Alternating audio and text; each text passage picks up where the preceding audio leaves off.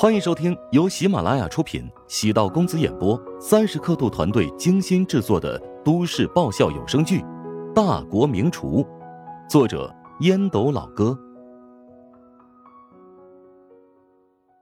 第六十五集。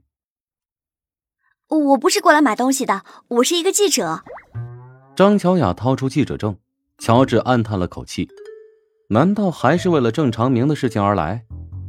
郑长明昨天晚上已经被抓了，我建议你去派出所，亲自采访他本人比较好。张乔雅听得一愣，连忙挥手笑道：“哎，你误会了，我不是为了那件事，而是为了穆晓。”乔治松了口气，原来是另外一件事啊！啊，那请你跟我进食堂坐下吧。呃，冰箱里有面条，你来这么早，肯定没吃早餐，我给你下碗面吧。乔治的脑子转得飞快，这是主动上门给食堂宣传的机会呀。张乔雅哪里看不清乔治的小算盘，他是打算从乔治的嘴里套出穆小和这家食堂的关系，看能否找到什么绯闻。面条就不用了，不嫌弃的话，我进去参观下食堂。啊，当然不嫌弃了。进入食堂，张乔雅发现里面的空气不错。没有一般酒楼或者餐厅的油烟味儿，地面整洁，桌面清爽，墙壁上刷了彩色油漆，贴了一些国风图案，倒也颇为雅致。不过呢，这里毕竟只是一个食堂，无论再怎么修饰，也无法改变它的本质。乔治走到厨房，将面条取出，还有一份昨晚清理好的大虾，琢磨着给记者准备一份丰盛的早餐。如果让这个女记者吃得满意，那在文字中肯定会下意识的有倾向性，即使不写什么赞歌颂词，那至少不会说食堂坏话嘛。张乔雅坐在包厢内，半晌之后，乔治端了热气腾腾的面条进来。张乔雅本能的有些反感，这家伙还真够讨厌的，自己都说不用了。当面条摆在自己面前时，张乔雅正准备谢绝。突然，肚子不争气的咕咕叫了起来。面条的热气扑面而来，口水瞬间占据口腔，以至于一句话也说不出来。趁热吃，不够的话，我再给你煮一碗。你以为我是猪呢？这一碗吃不吃得完还不知道呢。厨房里还有点活，呃，等你先吃完面条，我们再聊。张乔雅见乔治离开，松了口气。用筷子夹起一只橙红大虾，大虾看似完整，其实经过处理，虾线已经被去除。将整只虾放入口中，尾端的虾肉鲜香的口感瞬间占满味蕾。张乔雅从来没觉得虾肉会如此柔嫩、弹、细，怎么会这么好吃呢？张乔雅小心翼翼的。挑起几根面条，原本就是普通的碱水面，没想到入口的劲道堪比拉面，牙齿必须要嚼至少两下才能嚼烂。混合着面香，其他的芳香，浓烈的味觉刺激在口中弥散。迫不及待的喝了一口汤汁，清幽的鸡汤香味从喉咙一直冲入胃里，化作绵绵的力道。朝五脏六腑扩散。张小雅几乎要怀疑人生。她以前觉得妈妈做的面条最好吃，但现在排在第一位的绝对是这碗面。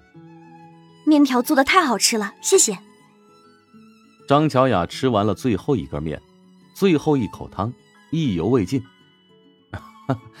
作为一名厨师，能够得到顾客的夸奖是一种荣幸。乔治微笑。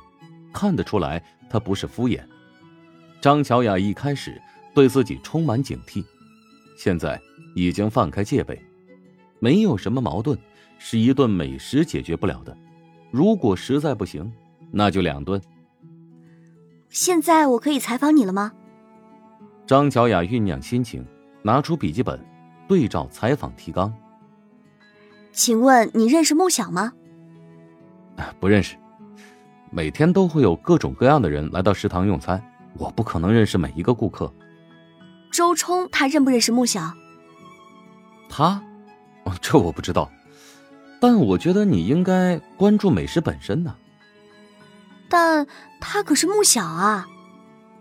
穆小也是一名顾客呀，而且因为他很有名，可能来用餐的时候会刻意掩饰自己的身份。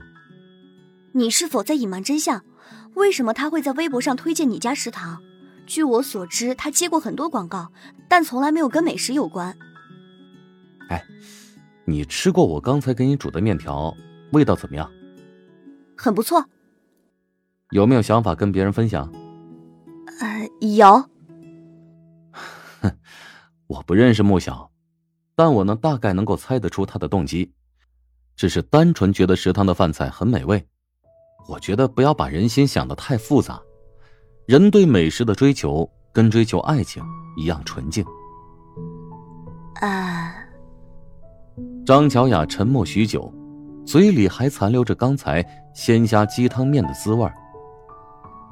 谢谢您接受采访，下一次我会以食客的身份前来光顾。建议你提前预约哦，不出意外的话，食堂的生意还会火一阵子。张巧雅深以为然，借助穆小的主动宣传，加上食堂的口味确实很好，这家食堂短时间内肯定会特别受欢迎。张巧雅虽然没有采访到八卦，但她肚子里有腹稿，准备从另外一个角度来写这个故事。穆小凌晨三点便不得不从琼金出发，前往剧组。经纪人给穆小打了好几个电话，穆小让助理应付，他可不愿意听那些唠叨的碎话。抵达剧组已经是九点了，经纪人芬姐面色铁青的望着穆小，穆小看到他眼睛布满血丝，突然有些心疼，笑着说道：“姐，我跟你道歉还不成吗？”芬姐见到穆小那张乖巧的脸，顿时情绪烟消云散。你知道自己擅自发布的内容是很危险的事情吗？没有经过团队审核擅自发布内容，而且还是广告性质的内容，这属于触犯大忌啦！公司的高层特别生气，尤其是商务部的领导，甚至放言要雪藏你呢。不是，有必要上纲上线吗？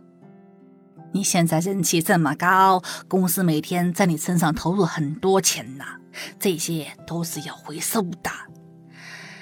你的微博之前一条置顶广告，外界能开价一千万呢，现在免费给别人做，让原来那些客户怎么想啊啊！穆小绷起脸，红润的嘴唇撅起，揉着太阳穴。别跟我说这些了，我头疼。芬姐知道穆小不愿意接触与钱有关的事情，她是自己一手看着成长起来，像是自己的女儿一样。也知道穆小跟圈内很多女明星不一样，她内心始终保留着一块净土，才会做出这么冲动的事情。罢了，私信。芬姐还没有说完，手机响了起来，是公司负责艺人管理的总监，也就是自己的顶头上司。喂，哎，穆小刚刚上头条了嘞。所以我让人呐将穆小再次发那条消息又置顶上去了嘞。芬姐感觉莫名其妙，早在十分钟之前，上司还将自己劈头盖脸一顿痛骂呢。老大，发生什么事了？琼金晨报的张小雅刚才发了一篇新闻，她对穆小深夜放毒做了解释啊，新闻在网上迅速传播开了呢。现在粉丝们呢给穆小优增加了车祸属性，嘿嘿。国内几个大型食品公司啊，都已经主动找上门了，报价非常高呢。哎呦，原来如此啊，因祸得福啊！芬姐挂断上司的电话，表情复杂的看着穆小：“你呀，走狗屎运了。”本集播讲完毕，感谢您的收听。如果喜欢本书，请订阅并关注主播。喜马拉雅铁三角将为你带来更多精彩内容。